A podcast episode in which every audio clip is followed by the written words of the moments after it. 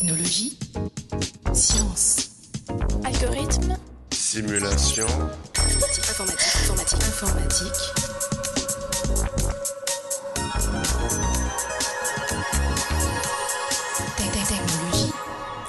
Chers auditeurs et auditrices, bienvenue dans ce 85e épisode du podcast Interstice.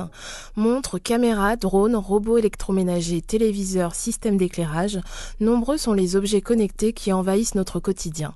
S'ils peuvent s'avérer très utiles, ces objets utilisés dans de nombreux domaines d'application laissent cependant beaucoup à désirer du point de vue sécurité. Pour en discuter, nous recevons Abdelkader Lamadi et Frédéric Beck.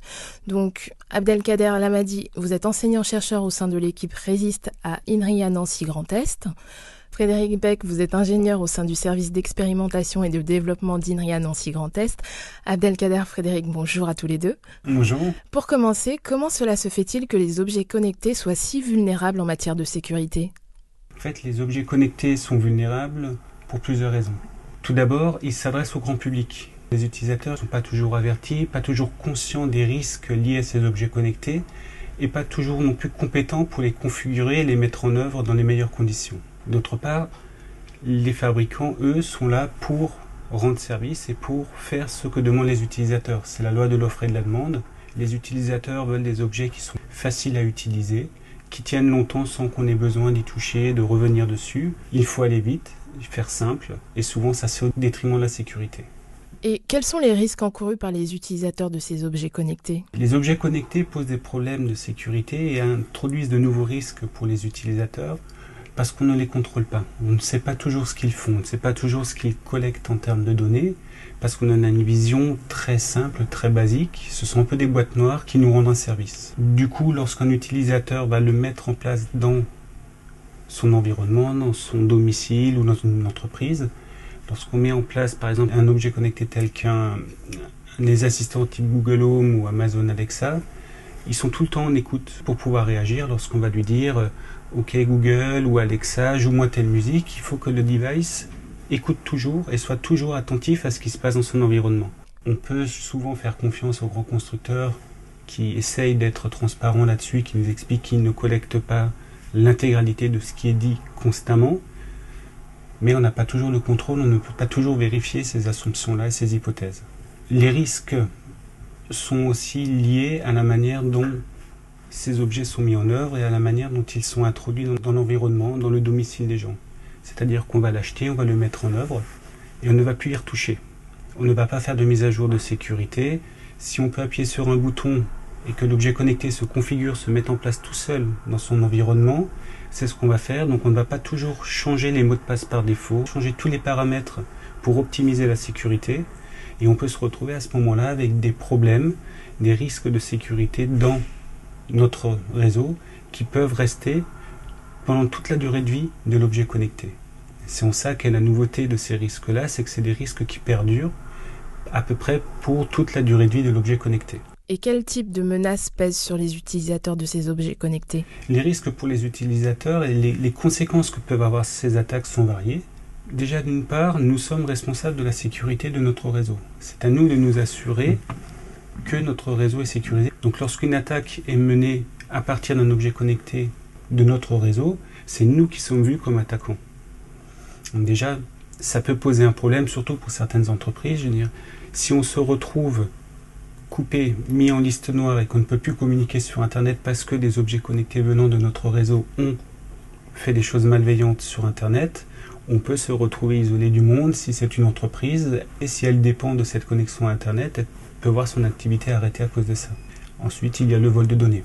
À partir du moment où on a un pied dans le réseau, on peut écouter tout ce qui passe. On peut surveiller, si c'est une caméra IP, on peut surveiller ce qui se passe à l'intérieur via le flux vidéo de cette caméra IP. Et ça pose des gros problèmes quant à la vie privée et les données personnelles. Il y a donc un véritable défi, notamment sur la protection des données des utilisateurs. Vous contribuez ainsi au développement d'une plateforme expérimentale dénommée Scuba, qui permet entre autres d'évaluer la sécurité des objets connectés. Pouvez-vous nous présenter les enjeux de ce projet? La plateforme Scuba que nous développons au sein de l'équipe Resist à l'INRIA vise à monter une plateforme logicielle pour l'audit de sécurité des objets connectés. L'objectif est pour nous d'avoir toute une suite d'outils qui permettent de manière automatisée de collecter toutes les informations liées à cet objet connecté et à ses interactions avec son environnement. Et derrière, avoir la possibilité de vérifier des propriétés de sécurité, de vérifier par exemple que tous les protocoles utilisés le sont de manière sécurisée, qu'il n'y ait pas de données personnelles qui transitent sur le réseau, et nous permettre d'ailleurs de donner une note ou un indice de confiance pour un objet connecté et nous assurer qu'il est le plus sûr possible lorsqu'il est mis sur le marché ou lorsqu'il est utilisé dans un réseau donné. Quels sont les outils ou méthodes scientifiques sur lesquels vous vous appuyez dans le cadre de ce projet? Alors dans Scuba, on utilise euh, plusieurs euh, différents outils et méthodes euh, scientifiques. Comme l'a expliqué Frédéric juste avant, l'objectif de Scuba, de cette plateforme logicielle, c'est de construire un système automatisé pour l'audit de, des objets connectés. Donc cet outil automatisé ou cette suite d'outils automatisés utilise principalement ce qu'on appelle des graphes de connaissances. Donc on observe au fait l'objet et son environnement. On construit des graphes euh, qui contiennent le mode opératoire au fait de l'objet et ses interactions avec euh, l'environnement, qu'on enrichit ensuite par des vulnérabilités qui sont euh, décrites, connues, et ça nous permet d'avoir des graphes qui contiennent à la fois ses propriétés de fonctionnement et aussi les vulnérabilités au fait, associées à chaque composant logiciel de l'objet connecté à son environnement. Donc à partir de ces graphes-là, on utilise des moteurs de requêtes. Ces requêtes contiennent principalement des exigences de sécurité pour vérifier que l'objet répond ou pas, ou partiellement, à cet ensemble d'exigences de sécurité. Typiquement, est-ce que les sessions euh, sont chiffrées Est-ce qu'il y a des ports de communication ouverts sur le réseau qui peuvent être exploités par des attaquants? Est-ce qu'il y a des mots de passe faibles sur, l'objet connecté lorsque l'utilisateur se connecte pour récupérer ses données? Est-ce qu'il pourrait être exploité par un botnet pour réaliser des attaques des types déni de service euh, vers des infrastructures ou des services autres sur l'Internet Donc il y a toute une cartographie qu'on développe, une, technique de cartographie qui permet d'avoir euh, tous les éléments euh, logiciels associés à l'objet connecté et son, environnement. Donc ça, c'est les aspects euh, graphes. Après, on utilise aussi des techniques au fait, issues de l'intelligence artificielle, donc principalement les outils d'apprentissage automatique, les algorithmes d'apprentissage automatique, pour extraire au fait, de l'information à partir de ces vulnérabilités qu'on a observées, et ensuite commencer à construire au fait tout un, un ensemble de ce qu'on appelle de chaînes d'intrusion dans, dans, ces, ces, ces graphes-là, qui nous permettent après d'évaluer de manière plus précise au fait les risques associés à chaque euh, objet connecté. Alors, quelles sont les applications concrètes de vos travaux? Alors, il y a plusieurs perspectives en termes d'application. Une première application sur laquelle on travaille, c'est d'offrir au fait au grand public euh, un outil euh, sous forme d'une application sur mobile qui leur permet euh, d'avoir un indice de confiance ou de, risque associé à chaque objet connecté.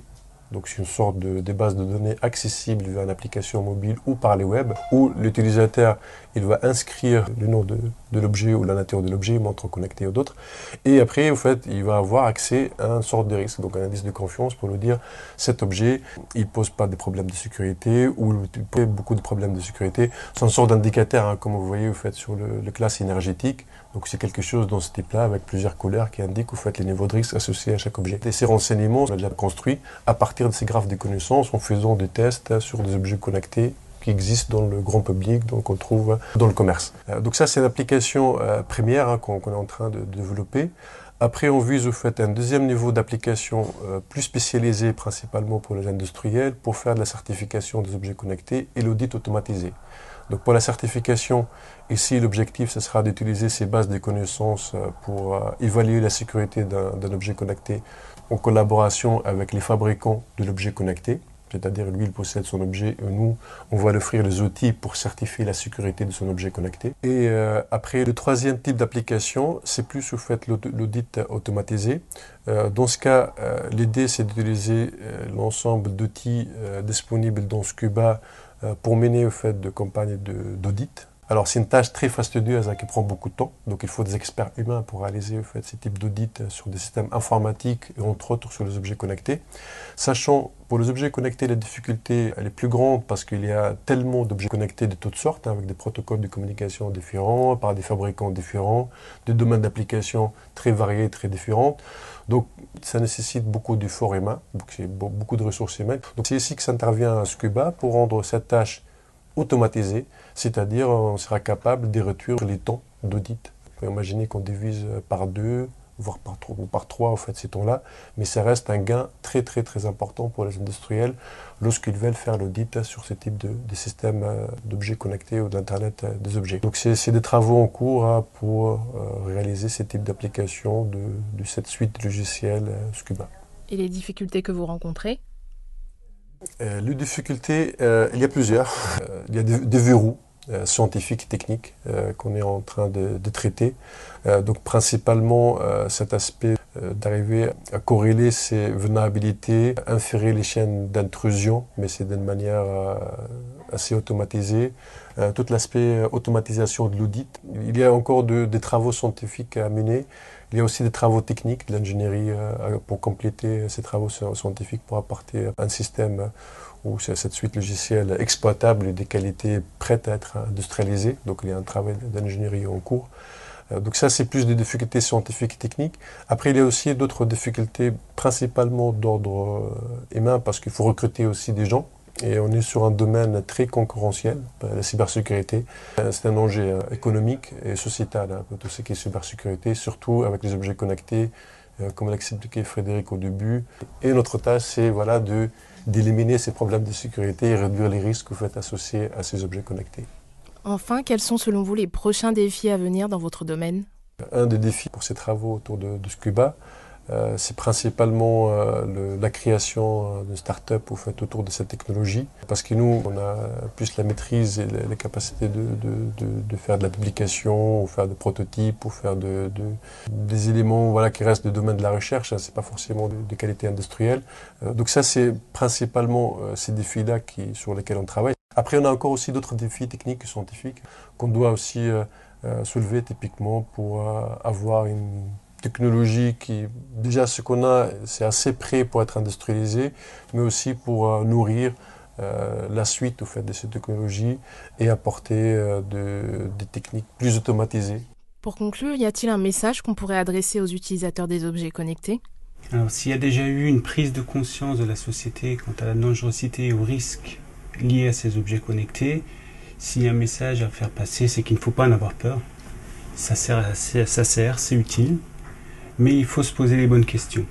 Il faut prendre un peu de recul, il faut réfléchir à ce que l'on fait, savoir déjà si on a vraiment besoin de cet objet connecté-là, si ça va nous apporter quelque chose pour ne pas simplement introduire un gadget supplémentaire dans notre environnement, dans notre domicile qui peut potentiellement représenter un risque.